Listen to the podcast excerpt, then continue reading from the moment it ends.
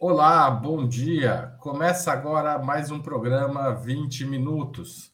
Afinal, qual é o poder de Arthur Lira hoje na Câmara dos Deputados e no Congresso Nacional? Como lidar com essa concentração de poder na figura da presidência da Câmara, promovida durante os anos Bolsonaro e fortalecida pela eleição de uma forte bancada de direita em 2022? O tema não é simples, mas vale a pena ser debatido, especialmente depois da vitória do governo Lula na aprovação da primeira fase da reforma tributária na semana passada. Para discutir essas e outras questões relativas ao jogo político de Brasília, Ópera Mundi recebe hoje o deputado federal Ivan Valente. Engenheiro de formação, Ivan Valente é um dos mais experientes políticos da esquerda no parlamento brasileiro. Militante estudantil durante a ditadura militar na Faculdade de Engenharia de Mauá. Militante foi Valente foi dirigente do Movimento de Emancipação do Proletariado, o MEP, durante a ditadura tendo sido preso e torturado pelo regime. Com a abertura, ingressou no Partido dos Trabalhadores, sendo eleito deputado estadual duas vezes e, em 1995, assumiu seu primeiro mandato na Câmara dos Deputados. Em 2005, filiou-se ao PSOL, partido que presidiu por dois anos, de 2011 a fins de 2013. A conversa é imperdível e começa logo depois da vinheta. Aguarde!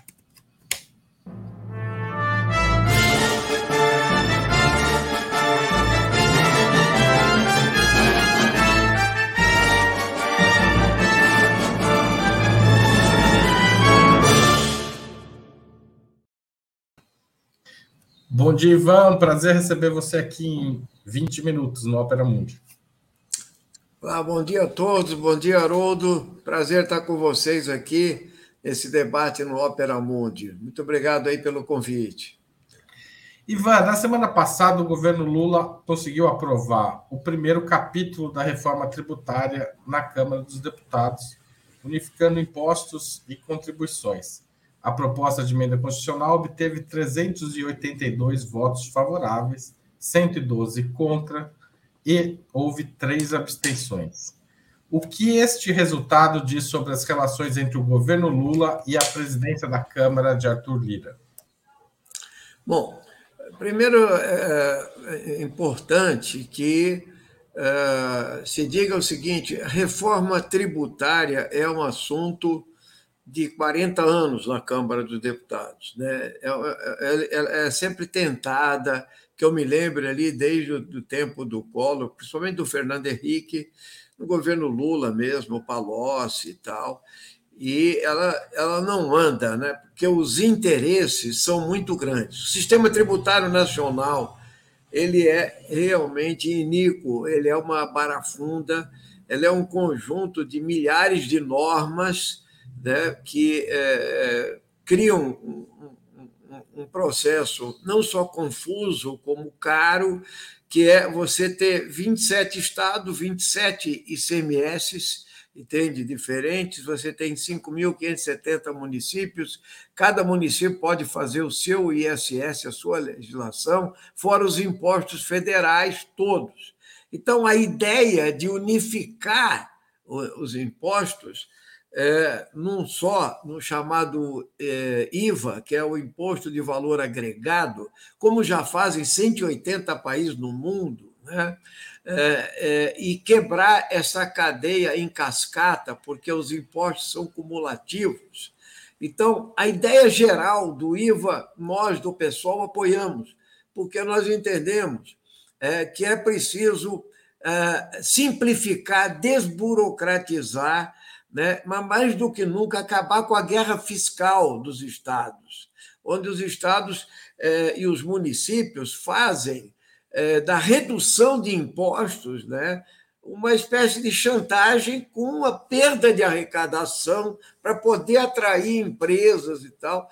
E, fundamentalmente, o que ela faz é, a longo prazo, porque é um processo de transição de 50 anos, é deixar de cobrar na origem para cobrar no destino, lá, quer dizer, onde se consome o produto produzido e é, reduzir bastante a cumulatividade dos impostos da cadeia toda. Então, se você for ver, isso pode funcionar bem, se você tiver um imposto único, seria a melhor coisa. Só que tem muitos interesses nesse processo, porque a ideia de um imposto neutro, né, é, é, de uma tarifa única, é, vai haver uma imensa pressão por desoneração de setores favorecidos, como, por exemplo, a Zona Franca de Manaus, entende? Como o Simples Nacional, que é quem tem empresas até 3 milhões e 800 mil, e as microempresas até 80 mil e assim por diante. Grande parte vai estar fora, então, do, do, do, da cobrança do, IVA. E você tem os setores que operam: educação, saúde, transporte coletivo de massas, etc. Particularmente o agronegócio pressionou muito, e eles têm 250, 280 deputados lá.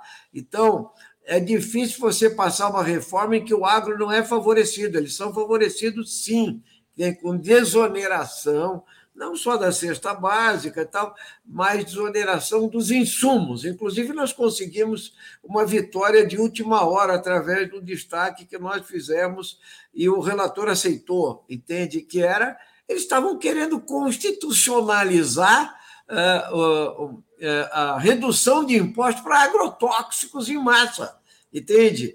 E, enquanto que isso deveria estar no imposto seletivo, pagando exatamente mais, é, como bebida e fumo. Né? Então, a gente conseguiu tirar de última hora essa questão, mas eles foram bastante favorecidos. E o setor de serviços, que hoje paga menos, né? E, e vai ter que estar tá com, com a tarifa cheia, mas tem várias outras isenções, e também porque ele é muito heterogêneo. Você tem desde o pequeno restaurante até a, a, a Netflix, o streaming, as plataformas internacionais das big techs, então, tudo na área de serviços. Então, é, serviço bancário, serviço de todo tipo. Então, tem muitos.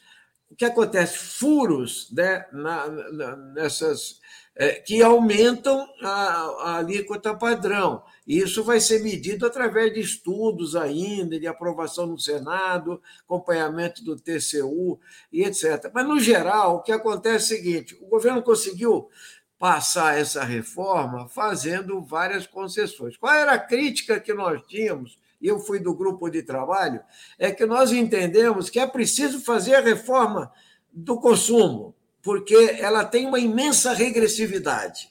Traduzida, por exemplo, num exemplo: quem compra uma dúzia de ovos, o sujeito que ganha Bolsa Família paga o mesmo imposto numa dúzia de ovos do que o dono da Ambev ou o sujeito mais rico do Brasil, seja.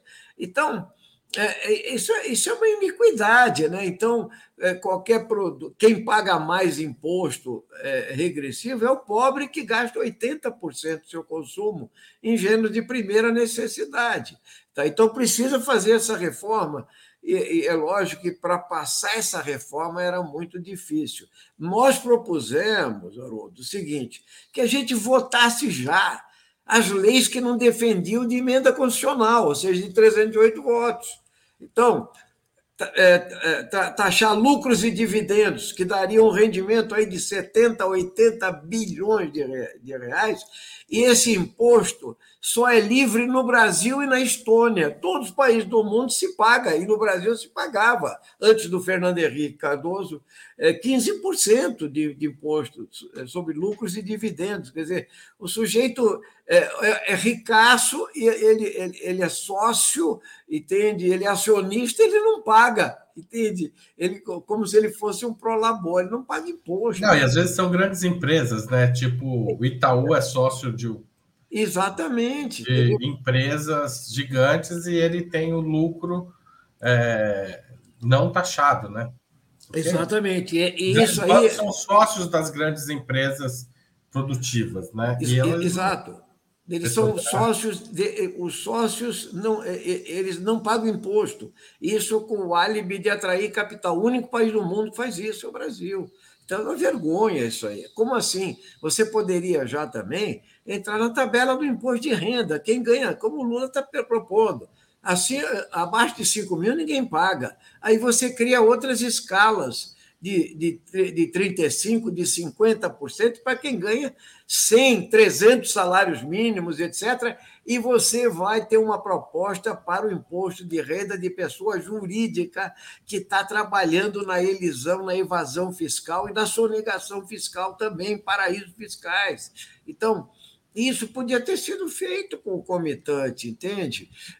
Agora, ou então se aumentar o ITR, o, o, o Imposto Territorial Rural, nos países que tem gente que tem é, propriedades do tamanho do estado de Sergipe, entende? E, e, a arrecadação do ITR no Brasil é 0,03% do que se arrecada na nação brasileira, um país de dimensões continentais e etc. Ficou tudo para depois, né? Ficou muita coisa para a lei complementar e também aí para o segundo semestre. O que nós conseguimos pôr lá? Até foi proposta nossa do PSOL, que em 180 dias, depois de promulgada a PEC, tem que já está enviado imediatamente e 180 dias tem que chegar na Câmara um projeto sobre o imposto sobre a renda. É uma, é uma, é uma vitória, porque não fica para as calendas, você vai ter que cumprir, está da Constituição delimitada esse tipo de coisa, e acabou entrando coisas interessantes, como assim, que já eram, já deviam ter sido feitos, como taxar é, é, iates e, e, e e helicópteros e jatinhos que, por uma, eh, eh, um deslize da Constituição, era só opera, é, transporte terrestre, não era aquático nem aéreo, e eles ficavam livres disso, um absurdo. Então, tem uma simbologia forte. Então, o cara que tem uma moto, um motoboy ou um, um carro pequeno, paga em PVA e o sujeito tem um helicóptero, um jato não paga. Então, tem essas coisas, né? E também a progressividade do, é, é, do, do, imposto sobre heranças, o ITCMD, que, que é causa mortes, né?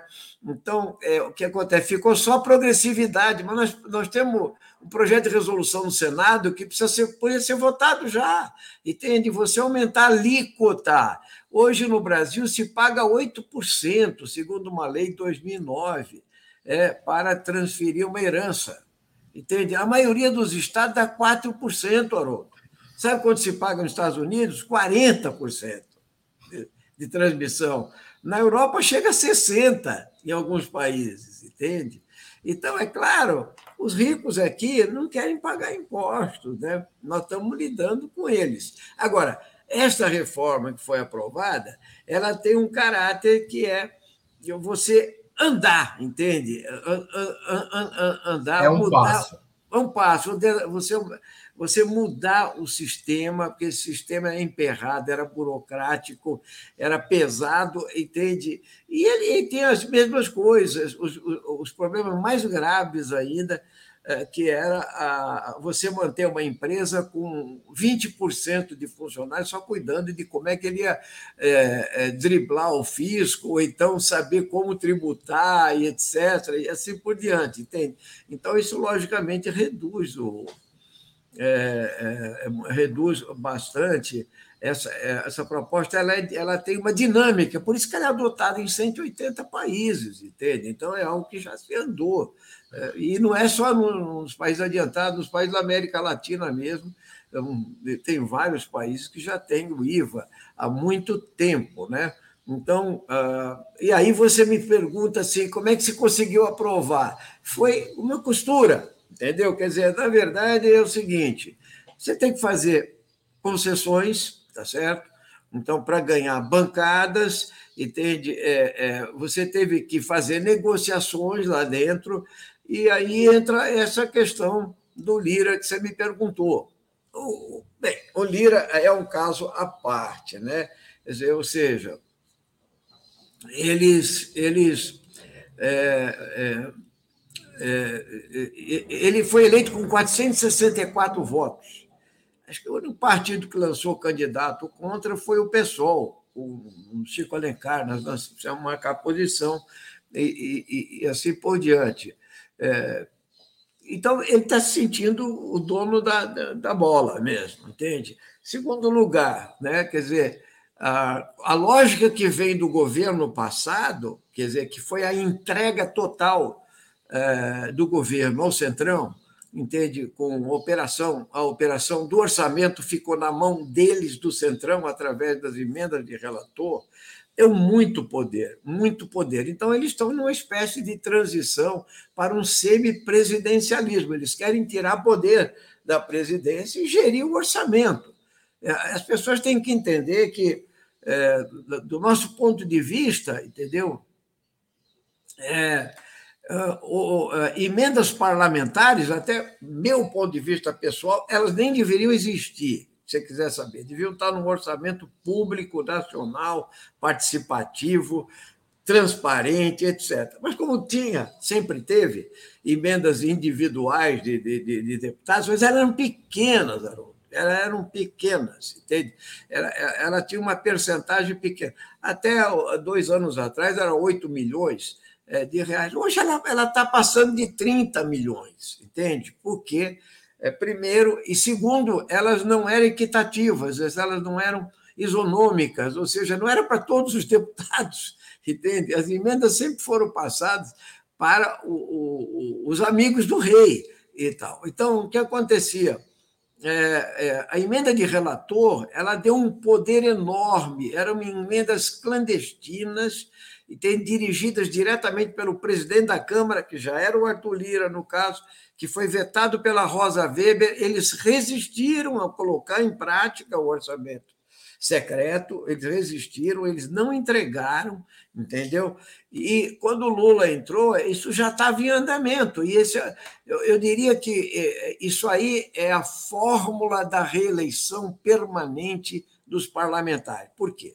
Você cria um orçamento gigante, entende? Que está na mão dos parlamentares para dirigir para é, projetos é, que são paroquiais, muitas vezes, provincianos, mas que agradam os prefeitos, que agradam os deputados, que depois serão reeleitos. Não é à toa que o Centrão, o, o, o Bolsonaro perdeu, mas o Centrão fez a maior bancada, e a bancada progressista no Congresso não passa de 130 deputados. Né?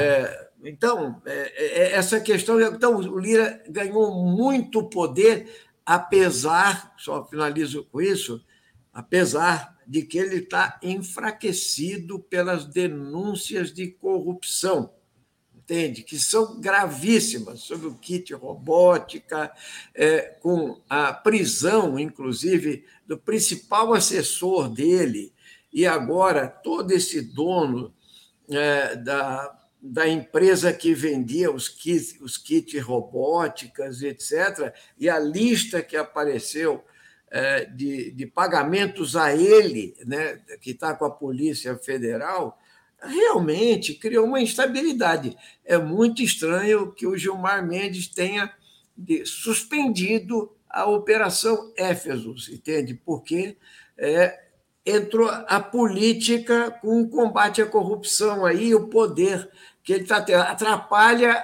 todo o processo. Então, aí entra mais chantagem política e, e o Centrão não tem é, limites, escrúpulos entende? Não só de continuar exigindo a continuidade dessas emendas de relator, como exigir é, a posse de, de orçamentos muito mais robustos, entende?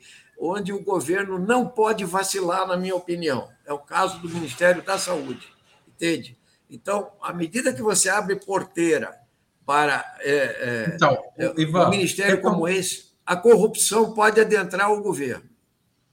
Então, Ivan, isso que eu ia comentar, assim, aparentemente o governo saiu fortalecido em relação ao Lira com a votação da reforma tributária.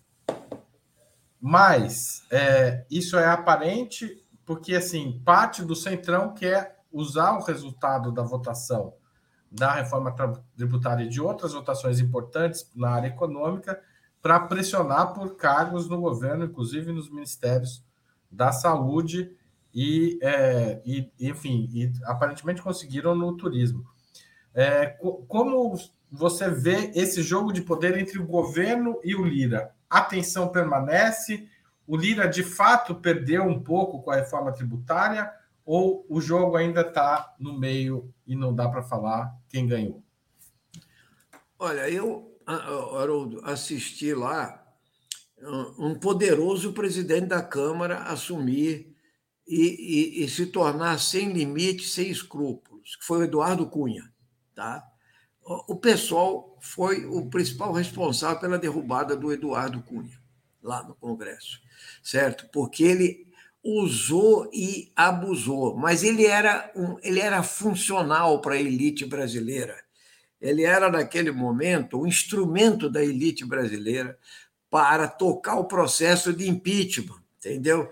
Para convulsionar o país. Então, ele puxou o projeto de processo de impeachment no dia que os deputados eh, do PT, que estavam no Conselho de Ética, nós acompanhamos, quem entrou no Conselho de Ética foi o PSOL, quanto o Eduardo Cunha, entende? É, é, eles queriam que os deputados do PT votassem a favor dele no Conselho de Ética. Isso foi um grande dilema para o PT, na época se, se, os deputados votariam ou não, porque ele ameaçou puxar o processo de impeachment, que é o que acabou acontecendo. Porque, em última instância, o PT não aceitou essa decisão, ele, ele perdeu no Conselho de Ética, ele foi parar no plenário, só para você ver. O poderoso Eduardo Cunha, que teve lá quase 300 votos para eleger, na hora da, da votação em plenário, caçou o mandato dele, ele teve 10 votos, Haroldo. 10. Entendeu? Ele foi, então, de poderoso ele foi parar na cadeia, tá certo? Então, o Lira, ele ele está numa linha, entende, de, de poder, ele é muito mais esperto, mais hábil, é verdade, está cercado de aliados grandes, mas também ele está cercado de ambições grandes é, em torno dele. Vamos lembrar que é, o Elmar Nascimento era copa e cozinha com o Rodrigo Maia. Ele comia, dormia lá. Então, ele parecia ser o sucessor, entende? Na última hora, o, o, o Rodrigo Maia acabou apoiando o Baleia Rossi, que foi mal, entende? E, e ele pulou de barco para apoiar o, o Lira. E hoje ele é o principal aliado do Lira, certo? Assim como os republicanos, tem muita gente de olho na sucessão na Câmara também. Então, o que acontece é o seguinte: o Lira tem poder? Tem. Ele, ele costurou uma rede de lealdades, entende?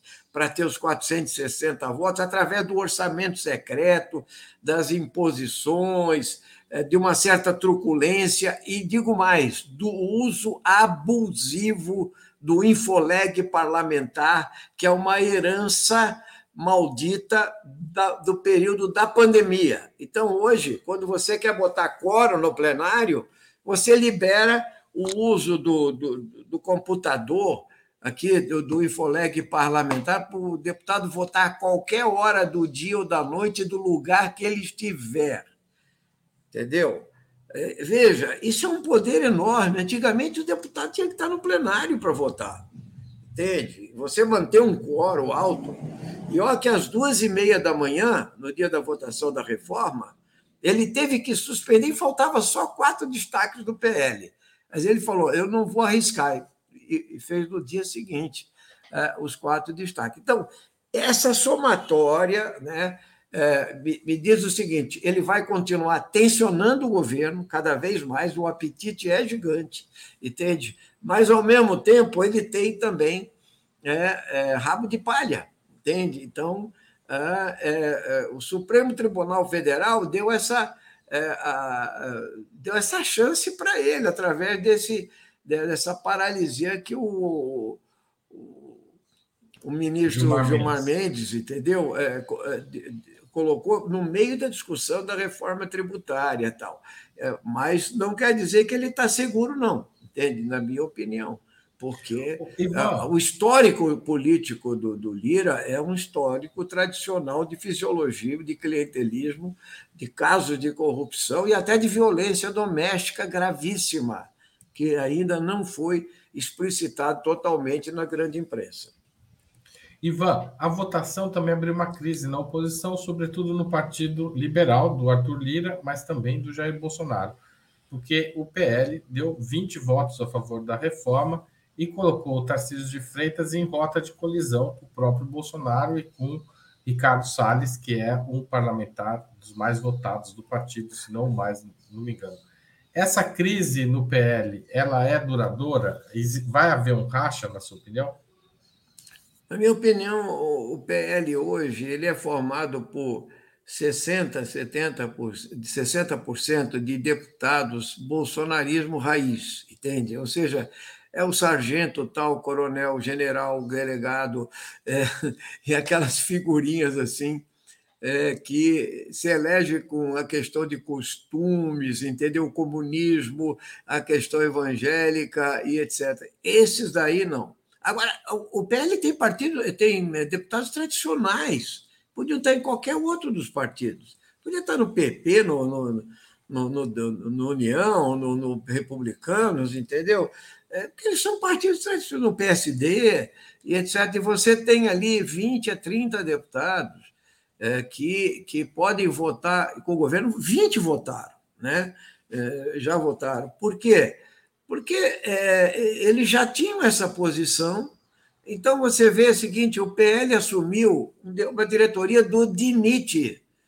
Você, quando você hoje falar de DINIT, você ouve falar de Valdemar Costa Neto e, e, e da hegemonia do PL é, é, em décadas dentro do DINIT. E corrupção no DINIT também. Então, o governo que se cuide, porque ali é um perigo. Então, eles querem, como qualquer político. Agora, e, eles arriscam o seguinte: como o bolsonarismo, teoricamente, tem um, um potencial de votos, né?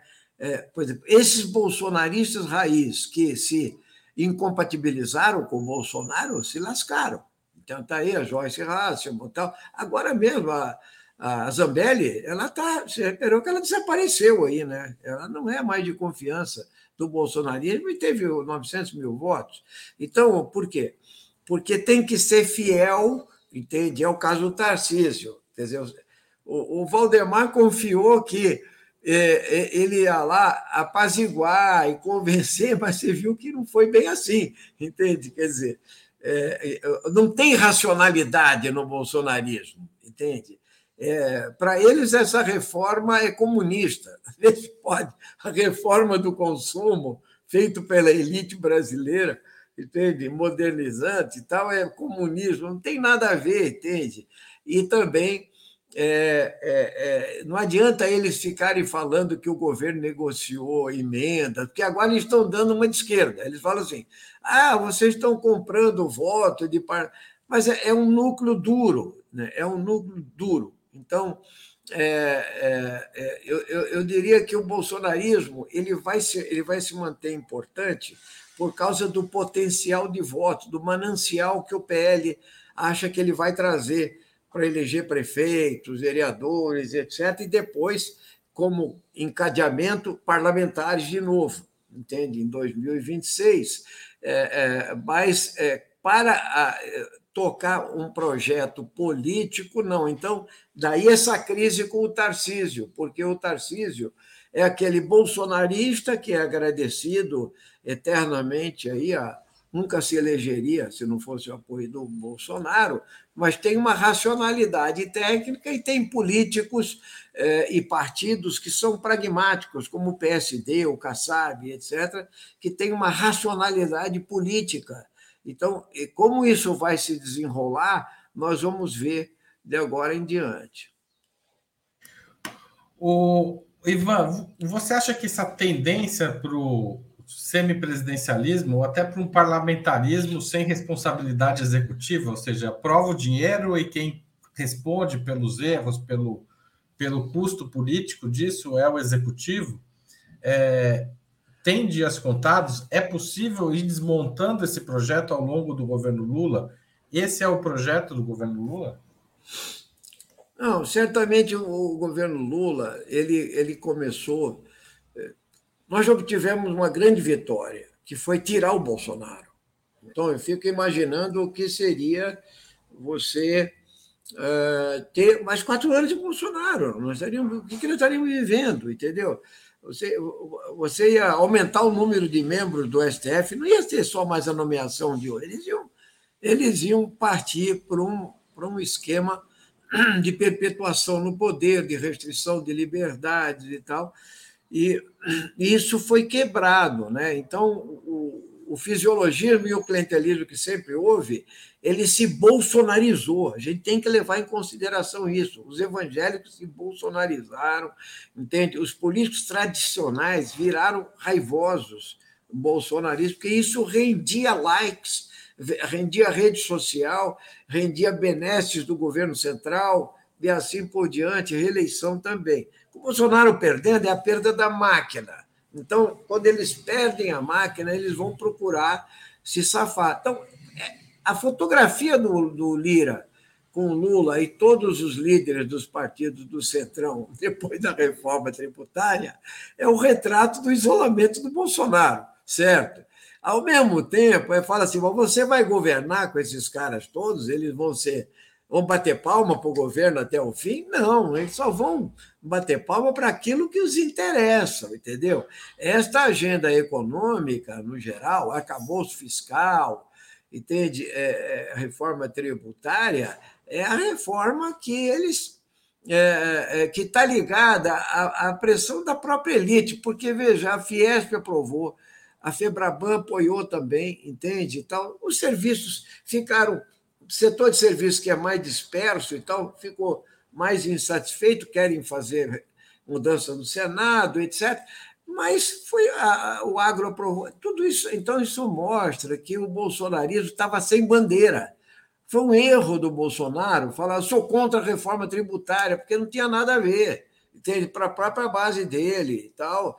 É, é, é ele, ele, ele, ele queria ver se ele travava o governo Lula, se ele, era, uma, era uma resposta a, a a perda da eleição dele, a derrota do 8 de janeiro, entende? Aí ele está indo na Polícia Federal frequentemente para responder pelos seus crimes e etc. Ele queria dar uma trucada no governo, paralisar o governo, mas não em cima dessa pauta. E foi um erro grave. Entende? Em cima dessa pauta, ele não conseguiu. Agora, é, vai ser uma batalha permanente. A minha, a minha questão é a seguinte: acho que o governo Lula ele passou por um período mais difícil. É, no primeiro momento, o 8 de janeiro acabou fortalecendo o governo, mas como depois nós podemos comentar no, no filme que eu vou que eu vou indicar, entende? É, é, onde a gente poderia ter ido mais longe, né?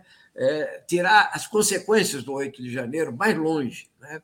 É, mas a, o governo Lula teve que enfrentar a governabilidade. Quer dizer, é, você tem uma maioria conservadora na Câmara e não tem uma base de massa mobilizada. Essa que é a realidade. Entendeu? O bolsonarismo tem uma base até hoje mais mobilizada do que a esquerda não está mobilizada nas ruas. Ela ganhou o governo, entende? É, é, e, e não tem essa capacidade de pressão que já teve muito maior. Então, é, é uma reconstrução que você tem que fazer, ou seja, o Lula precisa ganhar o eleitorado que votou no Bolsonaro, mas não era o bolsonarismo raiz, então, com medidas é, a economia ir bem, isso é importante e tal. E ao Algumas mesmo... pesquisas apontam nesse sentido, inclusive. Né? Certamente, né? certamente. Tá, já estão tá apontando. Já estão apontando nessa direção um ganho né, do, do, do, do governo. E eu acho que existe uma onda mais otimista nesse momento, mas ela é insuficiente, porque ah, o que levou essa polarização, os argumentos da polarização, eles ainda não estão rompidos, ou seja, rende muito para o bolsonarismo esse esgoto que botou para o bolsonarismo, que é a intolerância, o ódio, o preconceito, o racismo. Eles querem essa pauta, eles querem que essa pauta permaneça em alta, ou então falando do, do, do, do comunismo, da Venezuela, e etc. Essa pauta que mantém eles mobilizados, mas do ponto de vista da efetividade política, lá no Congresso, ela não convence tanto os deputados, entende? Então, os deputados. Qual é o grande problema? O, o, o governo Lula tem que dar certo, e der certo é, implica também em que essa relação com o Centrão, para ter maioria parlamentar para os projetos que, que, que são importantes, ele não pode ceder espaços políticos que derivem para a corrupção.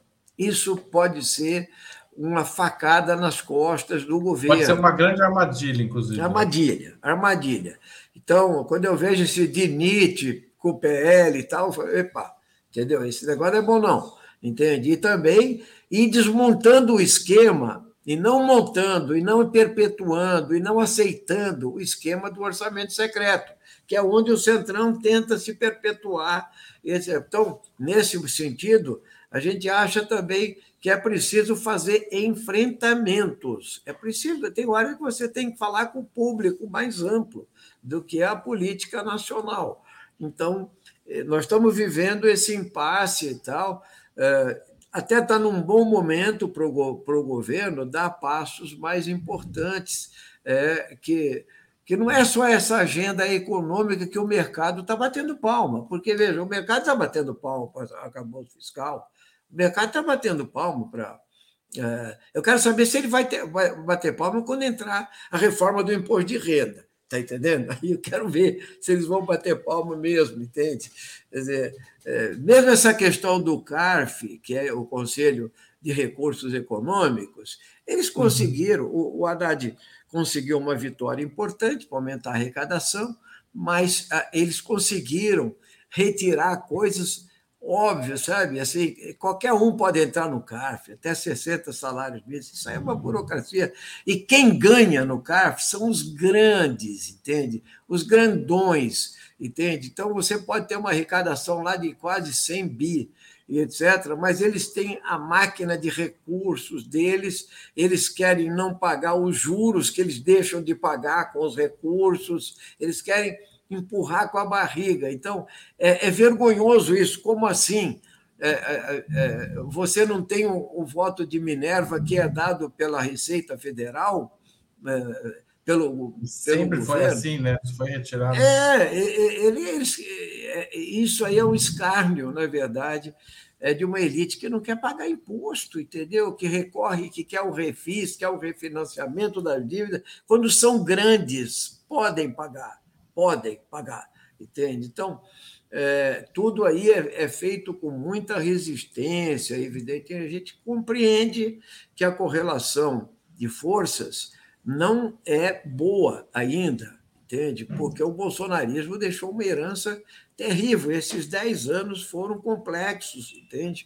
É, e é, é muito mais necessária uma mobilização social, popular, é, e a, a, população tem que entender quais são os avanços que o governo Lula traz. Ele já está trazendo, é verdade, mas a, é, é, nós temos que avançar na consciência popular e social e é, eu diria assim, o bolsonarismo precisa, o bolsonarismo ele precisa perder raízes, ou seja, ele precisa perder o debate público, entende?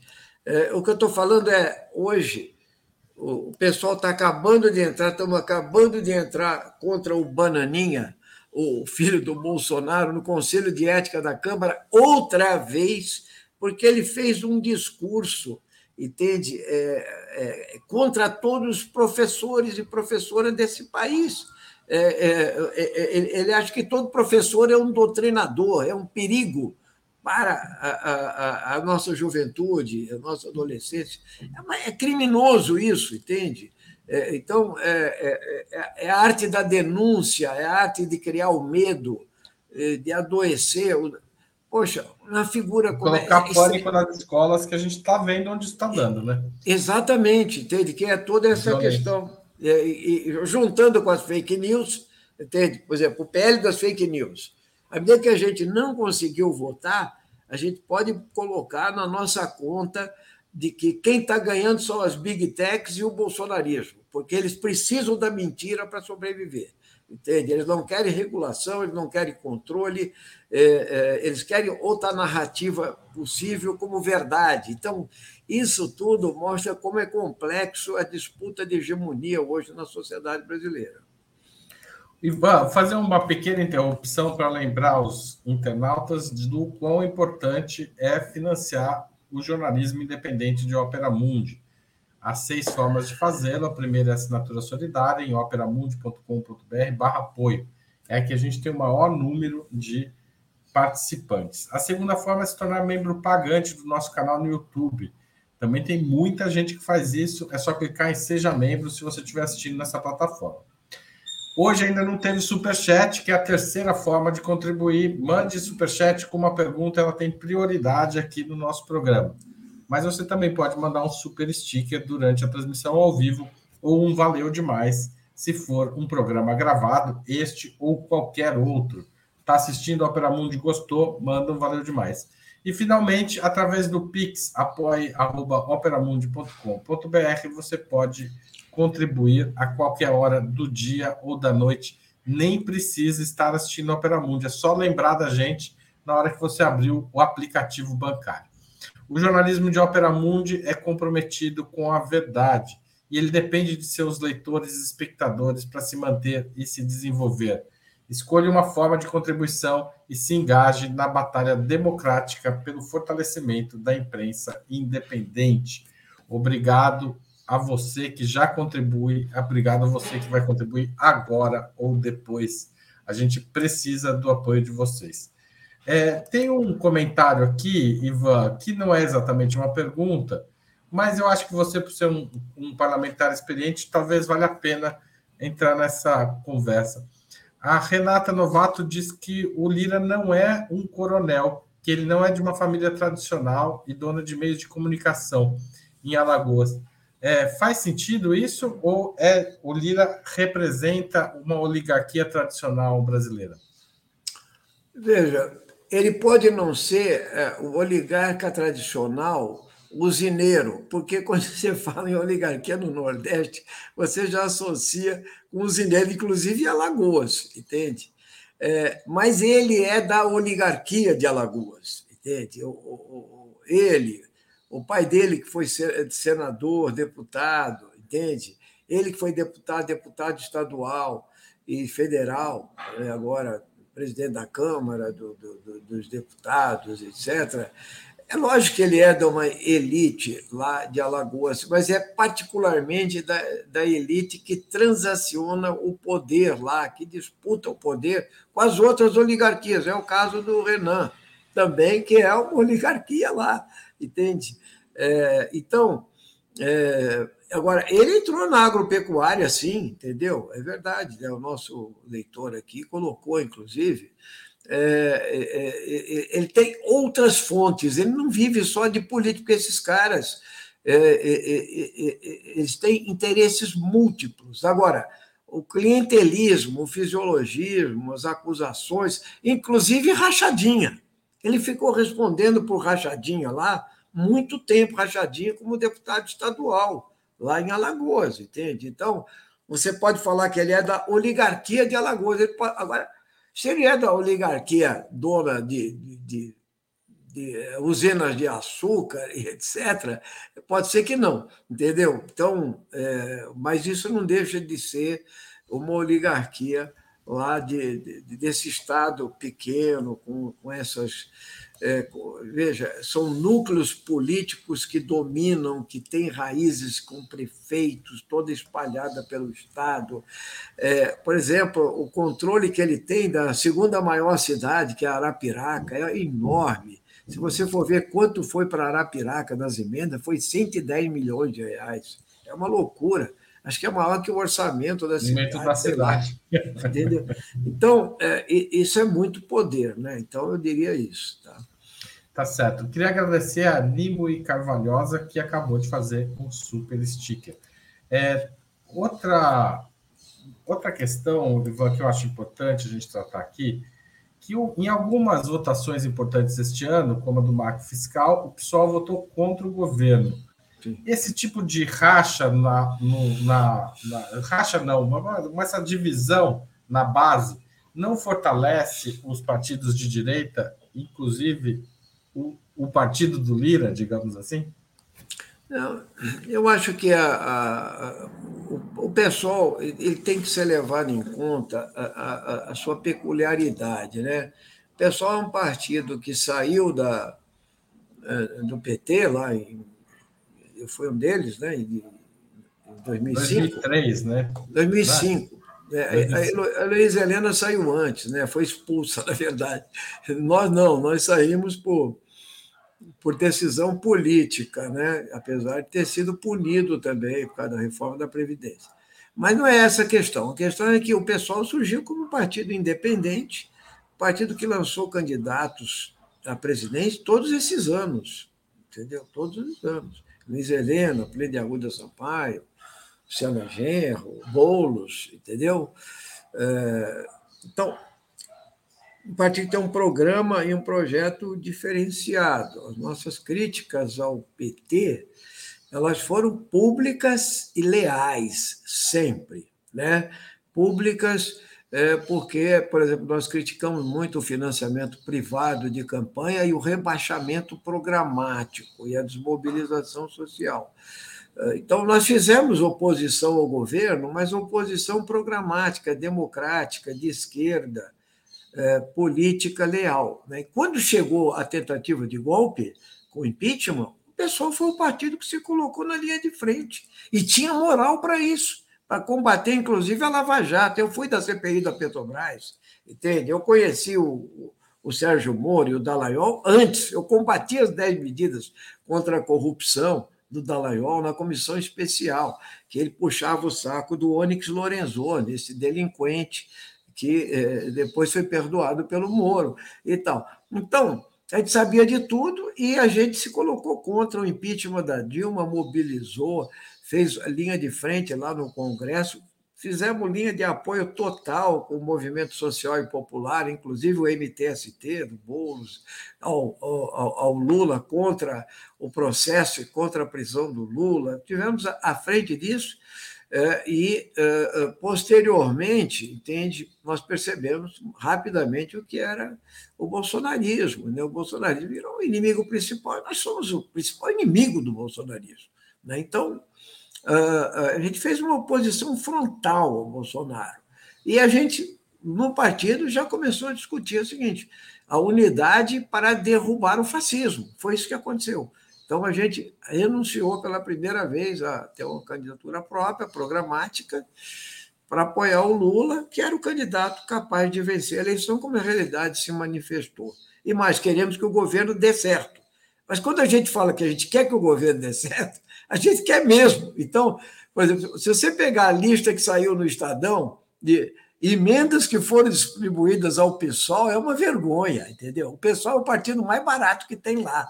Entende? Nós não temos cargo no governo, não queremos, entende? E mais, é, apoiamos por é, é, convicção política é, é o governo. Então, o, o o arcabouço fiscal é uma lógica de manutenção do teto de gastos minorado. Entende? Ele, ele emperra o crescimento econômico, ele é uma satisfação ao mercado. Então, nós julgamos que era é, possível, viável fazer essa luta, essa disputa política, ideológica, e falamos claramente para o PT, para o Lula, que nesse caso, entendeu, nós íamos manter a coerência das posições do PSOL e votamos contra. Agora mesmo na reforma tributária, eu vi que tem uma pergunta sobre isso, alguns parlamentares do PSOL se abstiveram, faz parte da luta interna do PSOL. Né? Então, eh, em cima de algumas questões, por exemplo, que eles colocaram, que é que foram emendas do PSOL, inclusive, que é você eh, fazer concessões ao setor eh, fundamentalista religioso evangélico lá, além de, da isenção fiscal dos templos, também das suas associações, das suas entidades de sociedade civil, é um absurdo. Então, é, apesar disso, entendeu? É, e, e, de críticas que a gente teve às concessões ao agro e de não ter votado concomitantemente, nós entendemos que a reforma, é, é no geral, é um avanço, facilita, entende, fortalece o governo e isola o bolsonarismo. Então, a, a posição do partido, da mancada, foi a favor, mesmo alguns achando que, com algumas críticas, era o suficiente para votar contra. Não, essa posição perdeu no pessoal, tá? Só para dizer.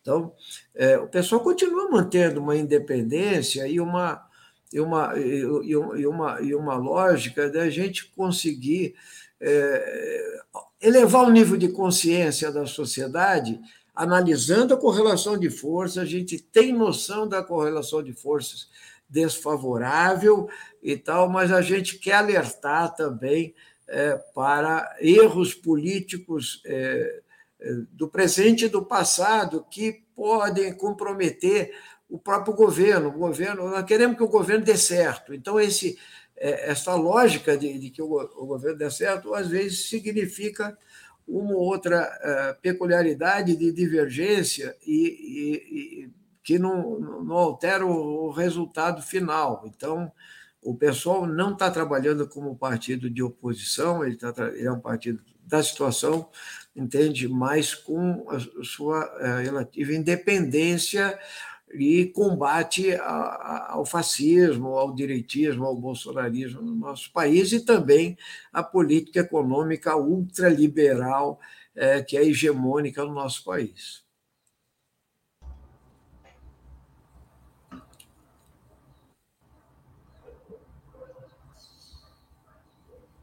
Oi, Ivan, bom dia, tudo bem? Aqui quem fala é Fernanda Forgerini.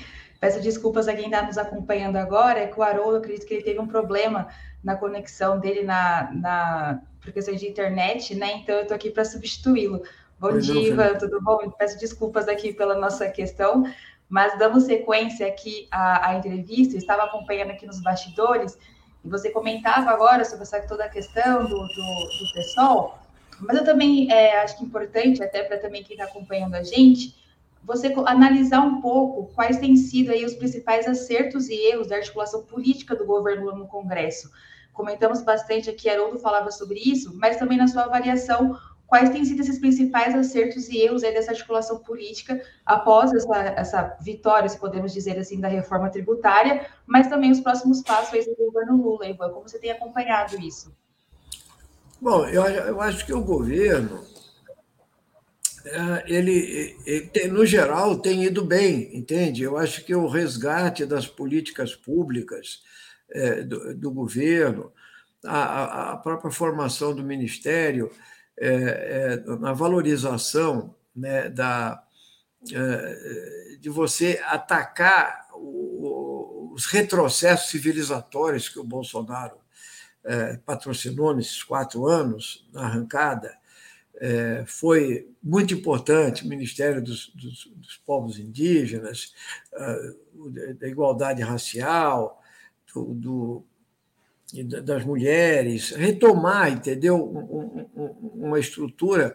E você viu que a chantagem foi grande, né? porque é, quase que cai a MP, né? que, que estruturava o Planalto numa coisa inédita. Isso até nos faz crer que, é, como é é, instável, entende? Esse, esse apoio do Centrão, entende? Quer dizer, ou seja, eles chantageiam mesmo, e aquela noite foi a noite dos cristais ali, né?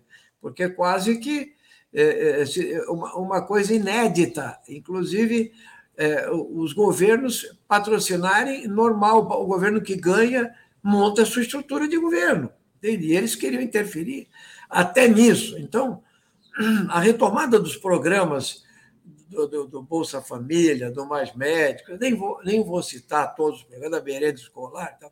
foram tudo muito positivos. É lógico que a gente precisa avançar mais, a gente tem que ir adiante, a gente tem que resgatar. Então, tem coisas que o governo, é, que a gente tem é, absoluta concordância que, que foram feitas, outras a gente quer é, puxar o governo é, é, para posições, na nossa opinião, mais consequentes. Por exemplo, a reforma do ensino médio, né, é, que está no MEC, na nossa opinião, é caso de revogação, ou seja, não tem como, é, é, eu diria assim, é, emoldurar essa proposta que é dos liberais brasileiros, entende? Que é da Globo, entendeu? Que é do sistema é, que tem muito poder aí do todos pela educação e etc., e apoiada pelo bolsonarismo também.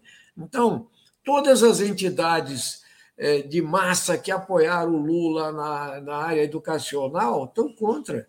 Eles querem o fim da reforma. É, e não é uma coisa pequena, é uma, realmente uma questão polêmica. Nós não estamos lá para chutar o balde, nós estamos para dizer: a revogação é a melhor proposta do momento, nós temos que ter coragem política para alterar. Como eu disse agora há pouco, como foi com o arcabouço fiscal. O arcabouço fiscal, é, é, é, nós temos que desmascarar a ideia de que precisa de um teto. E quem criou um teto? Como assim? Como é que a gente ia viver com um teto de gasto até 2036? Ou seja, cinco governos com teto de gastos zero, só, só, corrigido pela inflação, não se contrata mais um servidor público. Como é que a gente vai recompor o IBAMA, entende? Que foi destruído pelo Salles e pelo Bolsonaro, sem contratar novos servidores públicos, entende? Como é que a gente vai retomar as universidades públicas que foram sucateadas, os institutos federais, se você não tem recursos para educação? Então, o arcabouço ele, ele, ele exprimia demais o governo, isso nós dialogamos francamente com o governo. Então, no geral, o governo tem, tem, tem tentado é, trabalhar. Agora, ele está no. Ele, eles estão lá no, no, dirigindo a, a, a nação e estão tendo que lidar com as pressões do Centrão, com a falta de hegemonia no Congresso e com o mercado financeiro, com a hegemonia da burguesia brasileira e dos meios de comunicação de massa. Então, ah, eu queria dizer que o pessoal entende essa situação da correlação de força. Não é doutrinarismo, é disputa política é, que é importante para a formação, para criar musculatura política para o embate, entende? E a gente poder é, trabalhar com a, é, para, por exemplo, botar o Lira na parede, entende? Hoje, o pessoal é o partido que tem as melhores condições de fazer isso. Não é o PT, entende? Não é o PT que tem essas condições. E a gente sabe quem é o Lira e como ele chantageia o governo. E eu digo aqui, francamente, entende? Eu conheço essa história do, do, do Lira, porque é, é, já tá, é, os três mandatos eu estava lá é, é, foi líder da bancada várias vezes né, do, do, do, PSOL.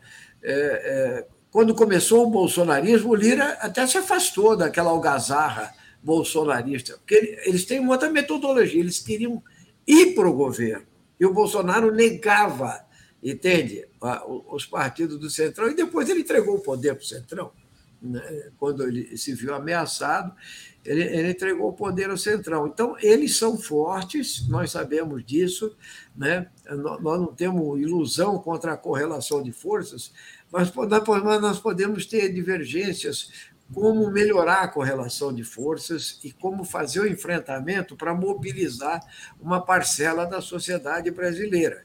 Sabemos também que quem está no governo tem maior responsabilidade, não tem muito jeito, porque é obrigado a, estar na vidraça e ter que operar em, em condições é, é, difíceis. Né? Então, a, às vezes, é, é, é, a articulação política é uma tarefa gigantesca, porque né, nós sabemos que as exigências que esses partidos é, é, fisiológicos, clientelistas que dominam a cena nacional trabalham, eles são muito chantagistas. Quando eles querem, viram no impeachment da Dilma. Né? Quer dizer, o partido estava no governo, no dia seguinte ele estava no governo do Temer. O mesmo, às vezes até o mesmo ministro pulava de, de, de um lado para o outro. Então, isso é, é, mostra a, a volatilidade né, do, do, do, que é o Congresso Nacional e a necessidade de ter. É, é, propostas que eu acho que é o seguinte: aumente um nível de mobilização social, de consciência política Ivan, e resistência do governo às chantagens. Primeiro, queria agradecer a Fernanda. Eu tive uma instabilidade aqui. A Fernanda prontamente entrou e tocou a entrevista. Obrigado, Fernanda. E até convidar a Fernanda para continuar com a gente aqui é. nesse restinho de conversa. Obrigado, Fernanda. Claro. É, Ivan, hoje a Folha traz uma matéria sobre emendas relacionadas à Codevasf, a Companhia de Desenvolvimento do Vale São Francisco e do Parnaíba, apontando que parentes de parlamentares administram entidades que estão recebendo máquinas e equipamentos comprados com orçamento da União. Esse orçamento é mobilizado via emendas parlamentares.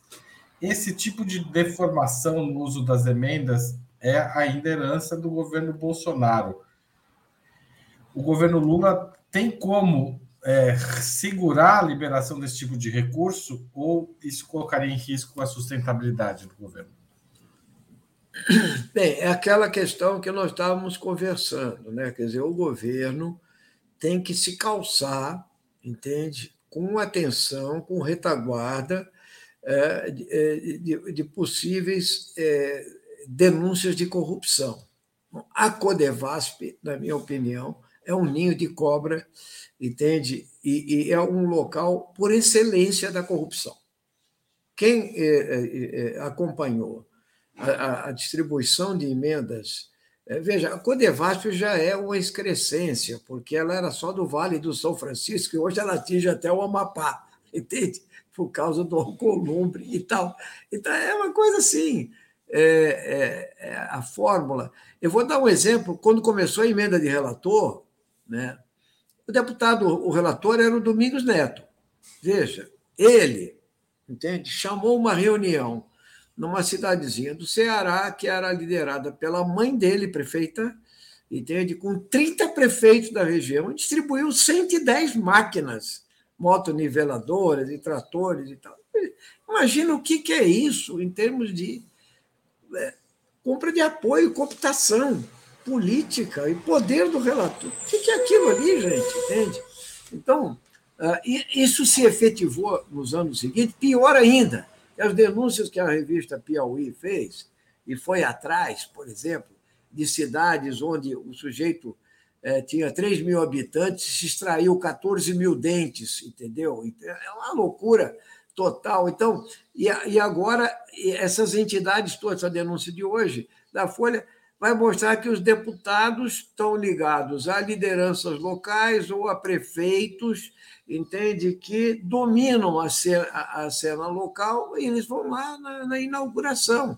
E tudo isso é tratado como se fosse republicano, está entendendo? Ou seja, a, a, a, o processo continua em andamento e o processo de trans, transferência de recursos para a Codevasp é talvez um, um, um, um nó górdico aí, onde, por exemplo, um Elmar Nascimento tem a, indicação principal do, do, do, do chefe lá na Codevasp, entende? E, e, e é o seguinte, é, União Brasil a gente sabe o que é que foi, entendeu? O Lula eh, conseguiu colocar três ministros lá, e eles não entregaram nada, inclusive na votação.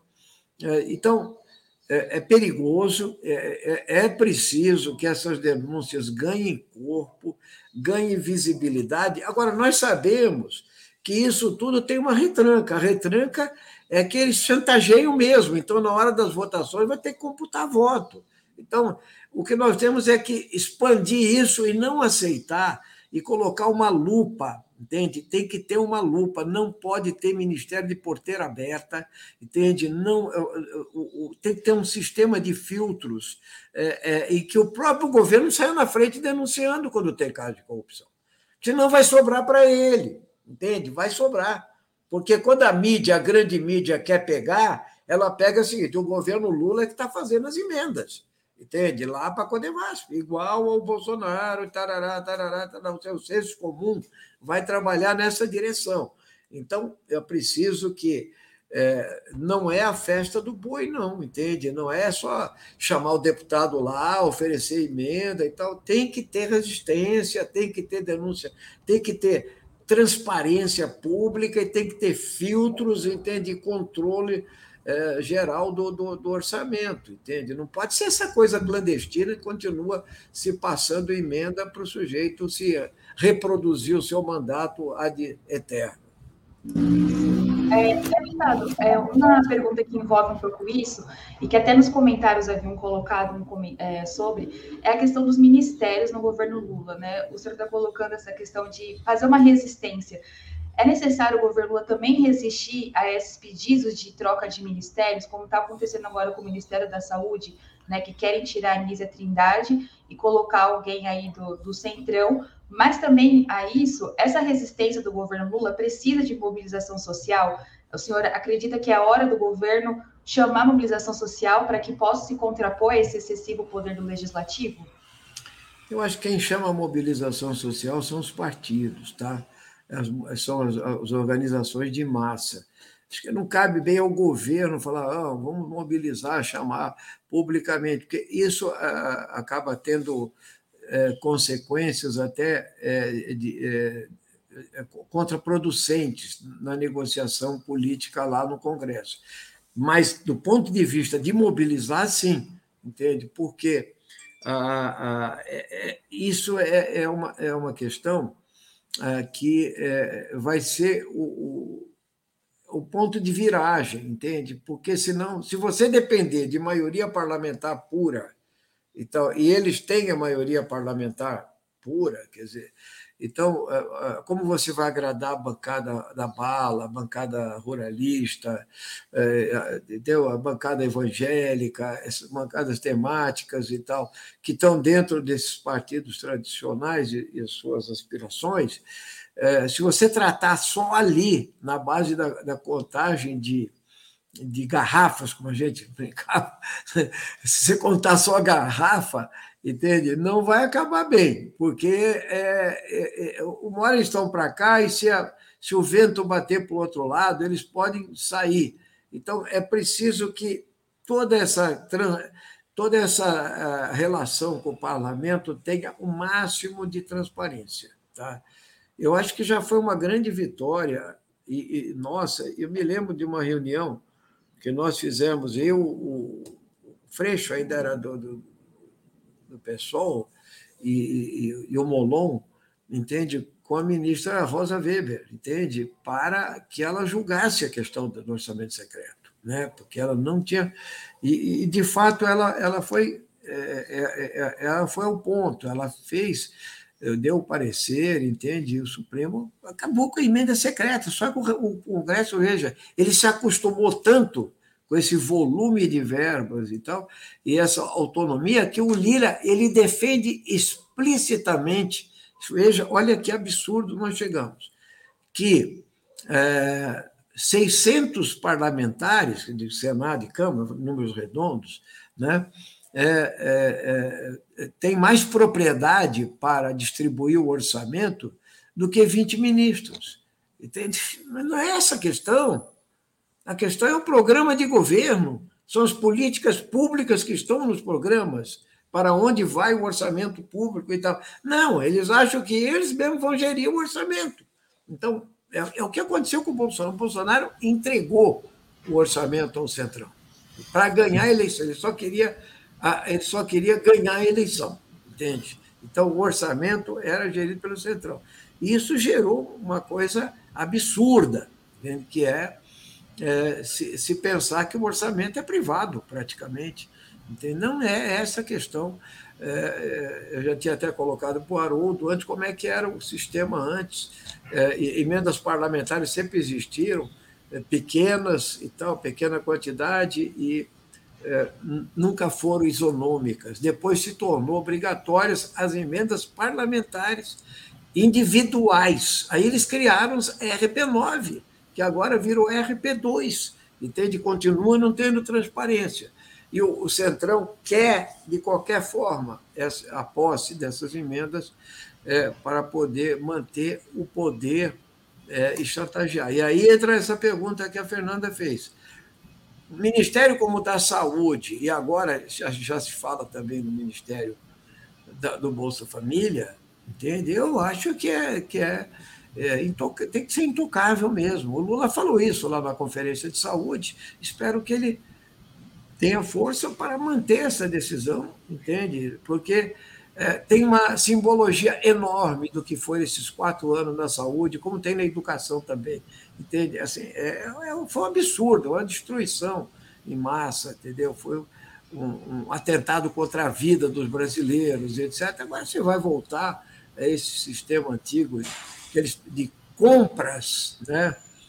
que nem aquele ex-ministro da Saúde, que é do Paraná, lá, que ele está envolvido em 10 casos de corrupção, é do PP, do Lira também, entendeu? A mesma coisa. Então, você não pode voltar atrás nessas questões. É uma coisa, Bolsa Família, que tirou milhares de, de, de, de, de erros que tinham, entende? Que foram corrigidos no CAD único e etc.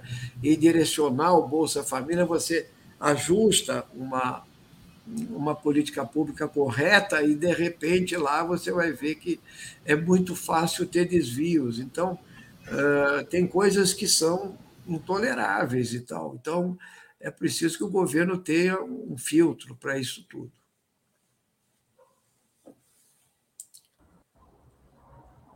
Eu, eu acho que o, o Haroldo acabou caindo de novo e a gente está encaminhando aqui para o final, Ivan. Agradeço mais uma vez. Fazer uma pergunta que ela envolve um pouco a questão é, externa também do governo Lula.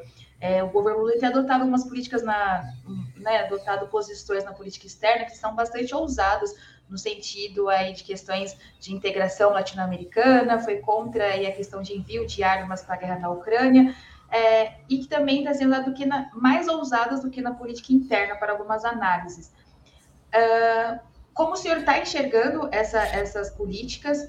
É, dá para importar essa compatibilidade na política externa para a política interna, Ivan? Aí nós temos que, que, verificar o seguinte: você tem dois inimigos aí, é o bolsonarismo, entende? que é anticomunista, histérico e tal, e aproveita. Veja essa pesquisa da Folha de São Paulo, achando que o maior perigo para o Brasil é o comunismo para 54% da população. É o delírio, né? Então, então é, você tem esse tipo de coisa e você tem o seguinte: é, tem uma elite é, econômica, política neoliberal que domina os grandes meios de comunicação um Globo, Folha, Estadão, etc., você sabe, é, que, que são a própria elite capitalista mesmo, entende? De direita também. Só que ela não é direita, ela não quer ser chamada de direita extremista, não é extrema-direita e tal. Mas quando você trata de assuntos que para eles são tabus, por exemplo, invasão da Ucrânia, é, o, digamos, a guerra na Ucrânia, chamando assim, então, a palavra invasão é a palavra dominante, porque, veja, se o tema a autodeterminação dos povos, a não intervenção, virou um princípio universal. Então, meio contraproducente você entrar por aí. Então, o Lula acerta se colocar, se colocar como mediador, tá? É, é, porque ele tem potência para isso e eles não querem que tenha, eles não querem atores fora do capitalismo central, que é o, é, a Unidade Europeia e os Estados Unidos. E tal.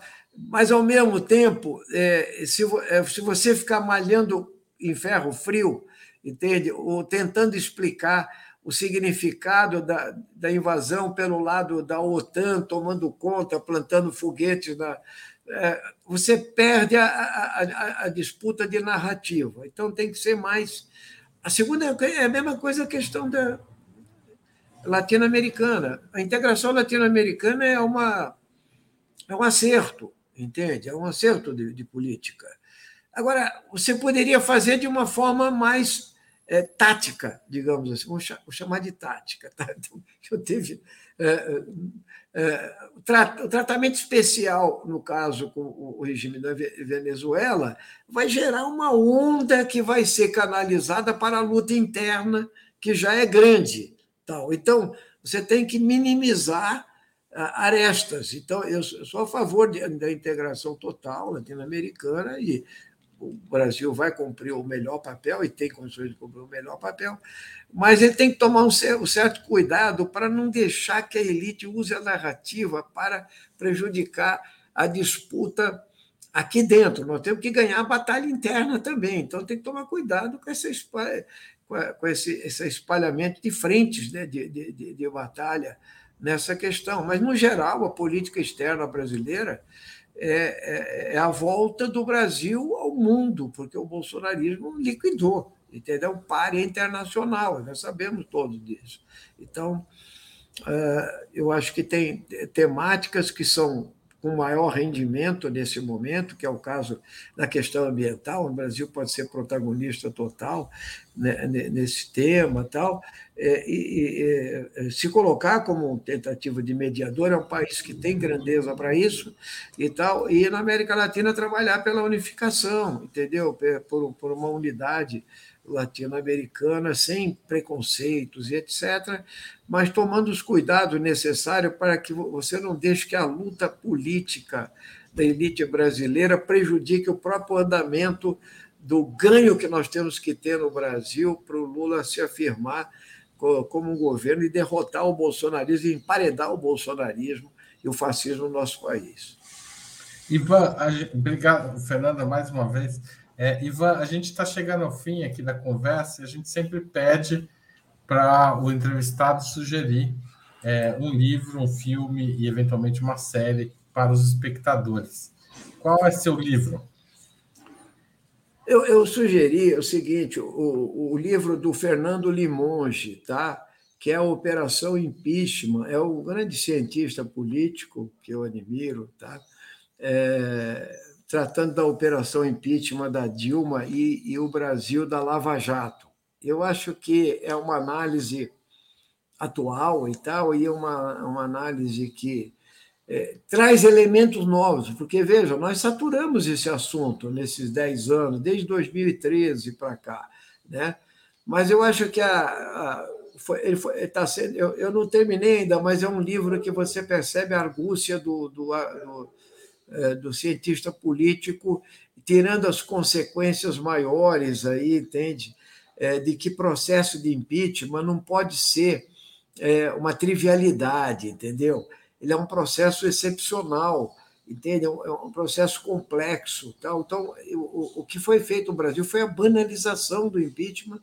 E a, a, eu acho que a, a, trouxe uma consequência brutal para a nação brasileira, um trauma brutal, entendeu? Que produziu depois essa entrada triunfal do fascismo para eleger uma excrescência como o Bolsonaro em 2018 e eles tiveram força para colocar o candidato que era o, o, candidato que seria vitorioso nas urnas em 2018 na cadeia.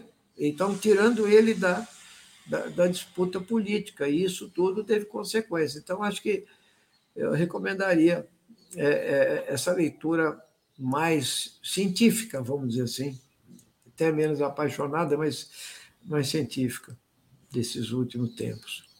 E filme ou série? Eu, eu tenho visto, eu estava falando para os nossos companheiros aqui no começo do programa, que é, eu tenho tido pouco tempo para leituras e, e, filme, porque eu me meti nesse negócio da reforma tributária, que é um assunto chato pra caramba, vamos falar a verdade, entende? Meio incompreensível para o povão né? mas você tem que se aprofundar, porque você não é empresário, não é tributarista, entende? É, e a elite está tá em cima, é um assunto. Quando é a reforma do consumo, é essa reforma que interessa mais a esse setor. E, mas o filme que, que me chamou bastante atenção, porque ele tem vínculo direto, e para a gente pode ser trivial, mas ele seria extremamente pedagógico se ele fosse massificado, em cima do que foi o golpe, a tentativa de golpe do 8 do 1, recuperou essa ideia. É como é que a Argentina conseguiu, através é, de um processo corajoso, né, mas ameaçador também, entende? Aquilo que o Brasil nunca fez, que foi punir os torturadores e punir os dirigentes é, trucidadores do povo argentino do golpe de Estado Quer dizer, levar um Videla assim, à prisão perpétua, um Emílio Maceira, entende? Um Galtieri e tal. Então, o 1985 é a história do julgamento desses criminosos através da, da promotoria pública, com tendo na figura ali do Ricardo Darim o promotor Estraceira, né? É, e ele é pedagógico para o Brasil, porque é, é, é essa é a nossa palavra de ordem. As consequências do 8 de, de janeiro deviam ser assim: é um momento histórico onde a gente definitivamente tem que acabar com essa conversa que 64 foi uma revolução democrática, foi um golpe de Estado truculento, tá? que acabou com a democracia brasileira. Segundo lugar, né? que os torturadores precisam ser punidos, então o processo de anistia brasileira é incompleto de, de, de 89, de de 79, entende? E que os torturadores que foram promovidos, como é o caso daquele capitão Wilson Machado, terrorista do Rio Centro, ele foi promovido em vez de ser preso expulso das fileiras das Forças Armadas. Então, isso tudo mostra o seguinte: como seria pedagógico o Brasil. O Chile também fez é, essa revisão histórica. O próprio Uruguai, entende? Lá você não vai falar. Militar aqui fica dando pitaco, ou seja, passando Twitter para o STF aí para impedir o habeas corpus do Lula, que depois deu, deu no que deu aí na prisão dele e assim por diante. Se você pune os militares, entende, que participaram desse processo, você tem uma política pedagógica. O lugar dos militares é, é, é constitucionalmente nos quartéis em defesa das fronteiras nacionais. Não tem nada de artigo 142, poder moderador, isso não existe. Isso precisa ser desmascarado. E esse tipo de, de filme é extremamente educativo e pedagógico. Então, esses generais, inclusive a, a, a, a quase equitativa maioria no alto comando do Exército, que acabou com os seus Mauro Cid da vida e etc., e o general Arruda, que o Lula mandou para casa, e, etc., essas figuras precisam responder, entende? Porque eles não têm o direito é, de implodir a democracia brasileira. Eles precisam cumprir o seu papel constitucional e nisso não tem nenhuma vingança ou revanche. Entende? O que tem é justiça, memória e verdade. Nós precisamos fixar nossa democracia. Esse filme é um filme que é um marco, entende, do que foi a história argentina. Então, eu recomendo. Obrigado, Ivan. Obrigado, Fernanda. Muito obrigado mesmo, Fernanda, pelo apoio. Obrigado a Natália e a Patrícia que estão nos bastidores e obrigado a você que assistiu a essa entrevista com o deputado Ivan Valente. Foi um prazer recebê-lo aqui, Ivan. Volte sempre. Falou, Haroldo. Obrigado, Fernanda. Um bom dia para vocês. Um abraço. Tchau, tchau. Obrigada, Ivan. Tchau, tchau a todos.